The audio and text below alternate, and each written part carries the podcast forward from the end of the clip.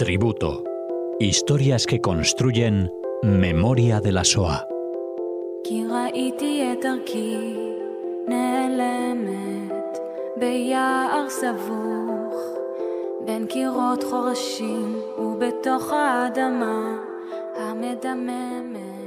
Hola oyentes de Radio Sefarad y bienvenidos a este tributo, un tributo que nos acerca a Cecilia Levitt. ¿Qué tal? Hola, buenas tardes, Alex. Bueno, Cecilia, mi enhorabuena y la de todo el equipo de Radio Sefarad, porque hoy se cumplen 101 programas. La semana pasada eh, nos acercabas el número 100, no lo comentamos, pero ya lo repasamos hoy. Así que enhorabuena a ti y a los oyentes que siguen este tributo. Eso mismo, gracias, gracias. Bueno, seguimos sumando precisamente con ese número 101, como decíamos, aquí en Radio Sefarad Hoy nos acercas la historia precisamente de el rabino Isaac el Hanan Gibraltar. Así es. Bueno, comentaros que estoy muy contenta, claro que sí, siento unas historias que se difunden, que se escuchan, que ese es el objetivo sobre todo, poner cara, poner una voz, poner una, eh, como digo yo, este micro detalle, la vida antes, quiénes eran, ¿no? Ya esto no es un número, así que muy orgullosa y también muy agradecida de los oyentes y por supuesto de, de la radio, ¿no? La radio Sefarat que, que me da esta oportunidad. Esta semana recibimos la visita de eh, Igiel Chmielewski, que trabaja en el Departamento de Holocausto de Yad Vashem, Jerusalén.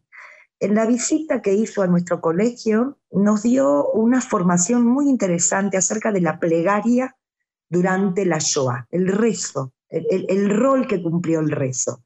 Y a partir de esta, de, esta formación, que para mí fue muy enriquecedora, busqué un personaje, como habrán visto, que es un rabino.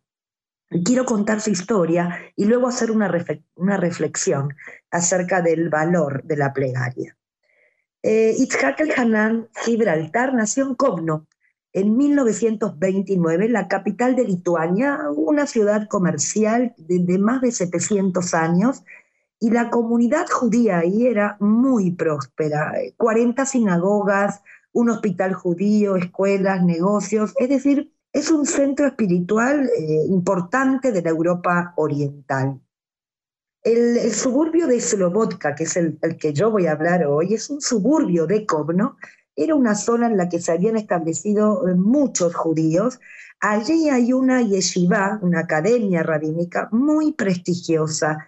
Era considerada como una de las principales del mundo eh, y judíos venían de diferentes sitios, llegaban ahí eh, para poder estudiar con rabinos muy, muy famosos como el rabino Nathan Finkel o el rabino Moshe Epstein o el rabino Itzhak Sher, es decir, Slobotka representaba, además ¿no? del estudio profundo, eh, representaba también las buenas cualidades.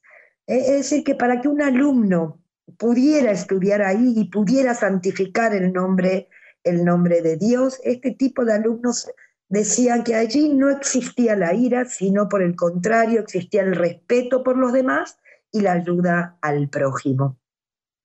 Allí en Slobotka estaba como el deseo o la, aspiración de todos los niños de llegar a estudiar a esa yeshiva.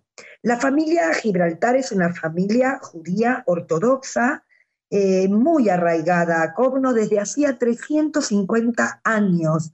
Como os habréis dado cuenta, el apellido Gibraltar, por parte de su padre, proviene de España. Eh, durante la Inquisición la familia llegó a Lituania y allí se quedó. Su padre, que se llama Shraga, su madre Fruma, y tienen, eh, Itzhak tiene dos hermanos, Aarón y Dov. Itzhak es el más pequeño de la familia. La casa es muy humilde, pero había muchísima generosidad y tzedaká, que en hebreo significa caridad. Su madre dicen que era una santa, toda ella era bondad como, bueno, un alma buena. En víspera de Shabbat, por ejemplo, salía con dos grandes eh, cestas, sus hijos la, ayudaban y repartía a los más necesitados carne y pescado para, para el Shabbat. Cuando estalló la guerra, vivían en Kovno 40.000 judíos. Como sabemos, Alemania invade Polonia el primero de septiembre del 39 y como resultado del pacto Ribbentrop-Molotov, que se había firmado entre Alemania y la Unión Soviética unos días antes de la guerra, Lituania ahora queda bajo la influencia soviética y va a ser anexionada unos meses después, de manera oficial, a la Unión Soviética. Em, durante la dominación soviética, ya aquí se cierran todos los institutos o todas las instituciones de educación judía, incluso las eh, academias rabínicas, y se prohíbe toda actividad espiritual, cultural y social. Es decir, que cuando llegan los rusos a Kovno, eh, primero se van a llevar todos los bienes, y quiero hablar de la familia Gibraltar, se llevan los bienes de la familia, más tarde la tienda de su padre va a ser también confiscada. Los rusos van a indagar todo. Eh, si salen a comprar algo, indagan de dónde tienen el dinero. Comienza aquí a haber hambre. Por tanto, su padre se va a volver zapatero. Trajo una horma de zapatos, la va a colocar en la mesa. Por supuesto que no sabe reparar zapatos. Itzhak los lleva a un zapatero para que los arregle y luego los trae a la casa. Y así no desconfiaban. Su padre trabaja. Eh, bajo dominación soviética los eh, niños siguen estudiando, pero de manera clandestina estudian el Yiddish en una organización que se llamó Tiferet Bajurim. Como digo, es una escuela clandestina. Por la noche en diferentes casas estudian Gemara y estudian Talmud. La situación con los rusos era muy difícil, pero no había guerra. En junio del 41, dos años después del estallido de la Segunda Guerra Mundial, Alemania viola el Tratado de Ribbentrop-Molotov y el ejército alemán conquista Lituania, que como dije estaba en manos de la Unión Soviética. La familia Gibraltar piensa qué hacer, es decir, escapar no pueden, no saben a dónde. Su padre, que es un judío ortodoxo, era un rabino, dice, dejemos que el Creador dirija el mundo. Y se quedan, se quedan ahí, en Slobotka. Pero pronto comienzan las persecuciones a los judíos. El primer anuncio en la radio decía que por cada lituano o alemán que muera morirían 100 judíos. Y seguido a esto sonaba el himno lituano. Algunos intentan escapar de Kopno, pero en el camino, digamos, encuentran la muerte. La familia Gibraltar se oculta en su propia casa, permanecen en silencio varios días, cierran las ventanas, las cortinas, y dos semanas después aquí comienzan los pogromos, los operativos, las persecuciones en Slobotka. Fueron asesinados 900 personas de manera salvaje, sobre todo por los lituanos. Los adultos ya no salen a la calle y son los niños los que salen para conseguir un, un pedazo de pan y Chuck es uno de esos niños. No es ágil ni tampoco es un buen atleta, pero, pero el miedo aterrador es el que le permite correr, saltar una valla, una cerca, para no ser atrapado. Ahora los alemanes ordenan a los judíos concentrarse en dos guetos situados a ambos lados de la calle central de Slobotka el gueto grande el gueto pequeño. La familia Gibraltar se va a encontrar en el gueto pequeño. El área estaba cerrada con alambre de púas y en la entrada hay policías alemanes. La familia Gibraltar piensa que en el gueto se acabarían los asesinatos, que es cierto que pasarían hambre, pero quedarían con vida. Eso es lo que creen. Pero cuatro meses después en el gueto de Slobotka quedan unos 17.000 judíos de los 40.000 que vivían antes de la guerra. Y un Shabbat del año 42 comienza una axia, un operativo en el gueto pequeño, allí donde se encuentra la familia Gibraltar.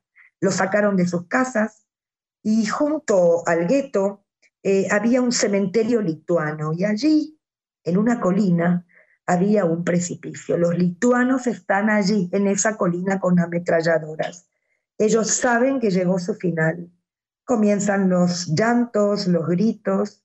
Itzhak reza, reza un capítulo de los Salmos. Es un niño que tiene 12 años y comienza a gritar, Shema Israel, oye Dios, y muchos lo siguen. Todas las personas que están ahí a la vez gritan Shema Israel.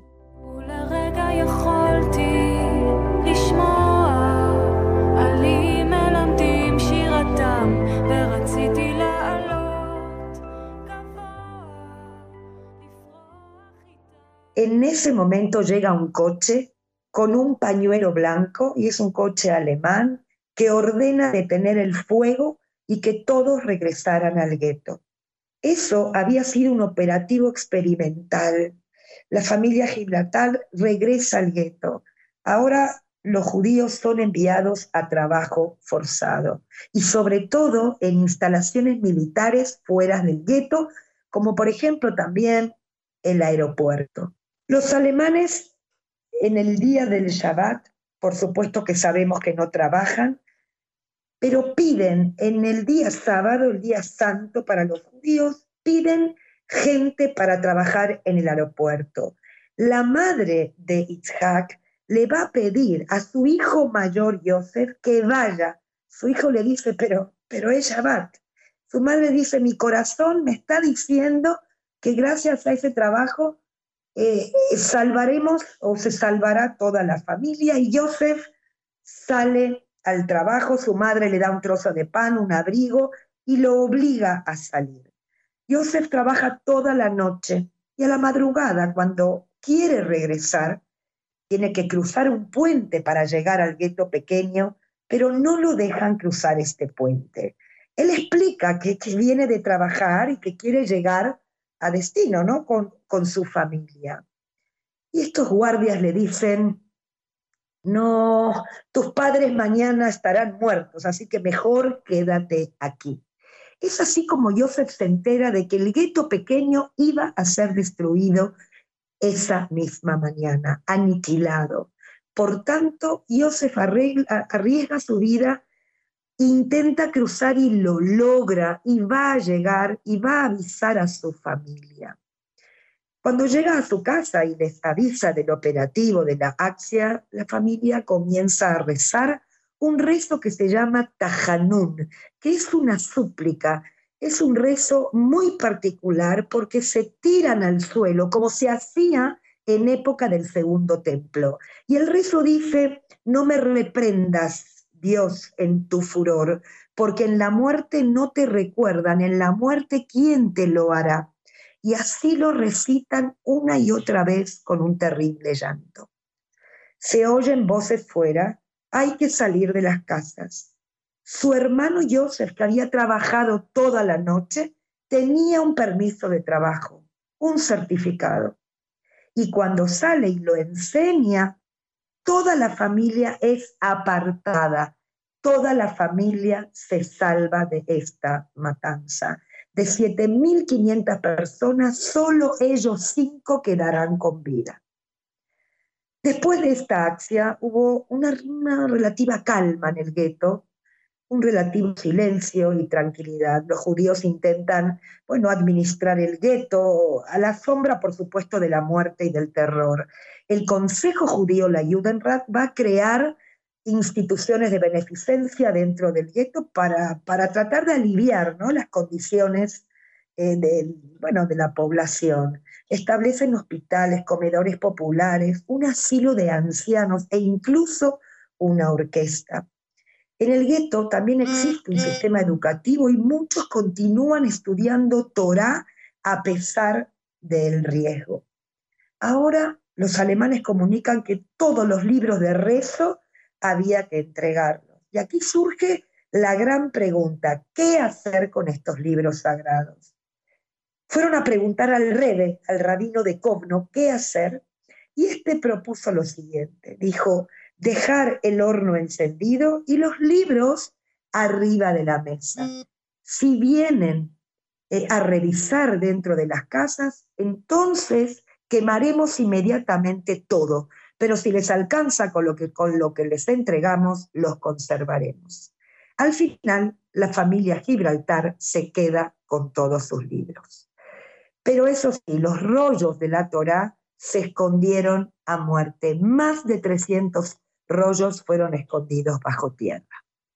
En julio del 44, todos los habitantes del gueto fueron deportados al campo de concentración de Stuttgart, en Alemania. Este era un campo eh, rodeado de decenas de subcampos y era usado para el exterminio a través del trabajo inhumano en las fábricas.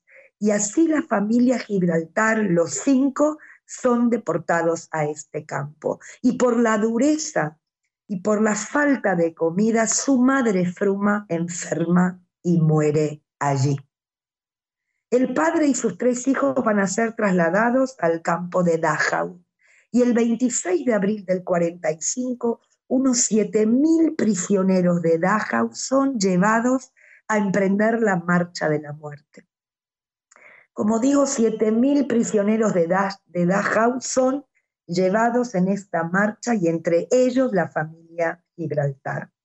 Como digo, los alemanes se proponen exterminar a los judíos sobrevivientes, lo hacen, los hacen marchar en condiciones inhumanas, frío, hambre, ensañamiento y muerte por parte de los guardias. Al salir reciben medio, media hogaza de pan, eh, una lata de carne. Itzhak y su familia la conservan y la consumen poco a poco porque saben que al terminar, eh, si se terminaba la comida, no sobrevendría la, la muerte. Itzhak, tiene ahora 15 años y su padre tiene 57. Está cansado y está débil. Todo el camino sus hijos lo cargan sobre sus espaldas.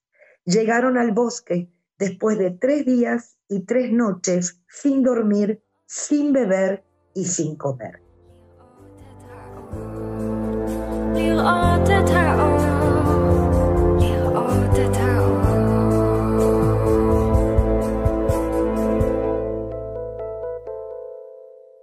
Aquel bosque su padre se despide de sus hijos, les dice que no, que no puede más andar. Y, y los y, es decir, su padre, que es un hombre religioso, mm, les pide a sus hijos, dicen, nadie debe sacrificar la vida para salvar a un padre, porque eso no es honrarlo. Los hijos le dicen que, ¿cómo te vamos a dejar aquí?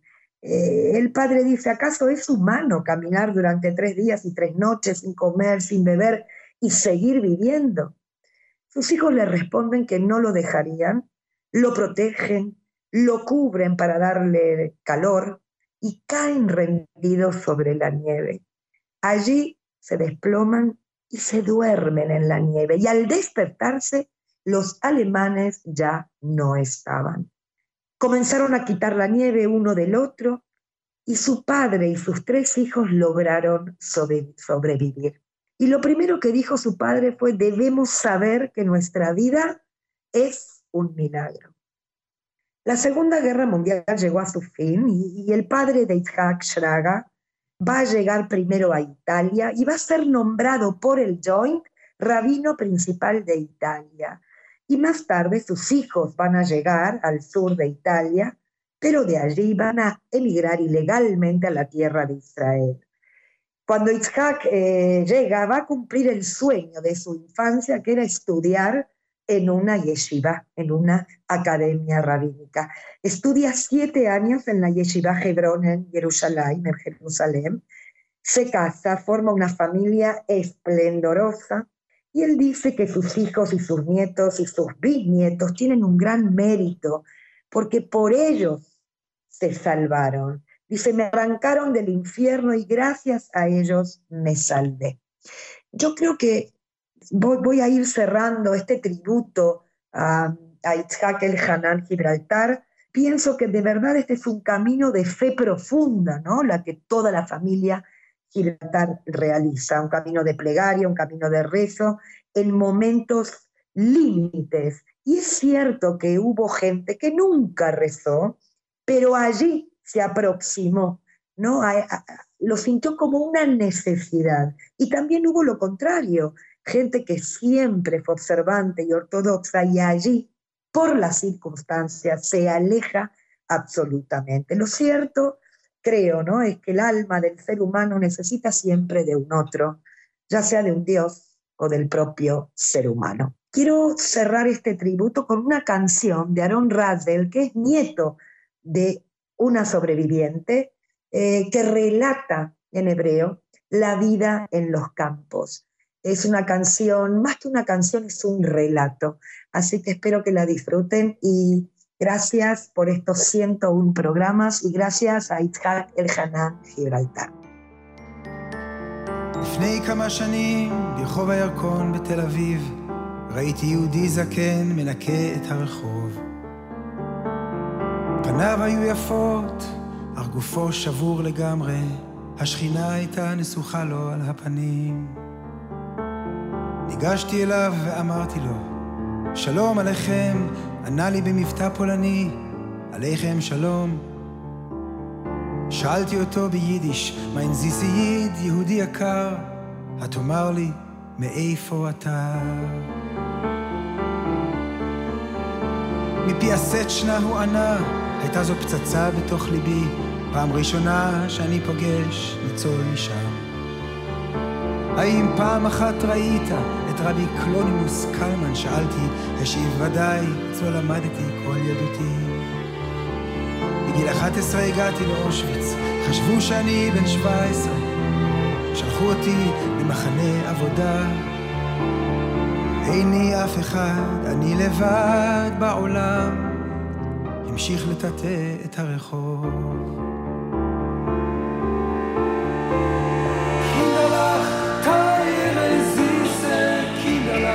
מתוך האש הכל עוד מדבר. הדבר הכי גדול, הכי גדול בעולם, הוא לעשות טובה למישהו אחר.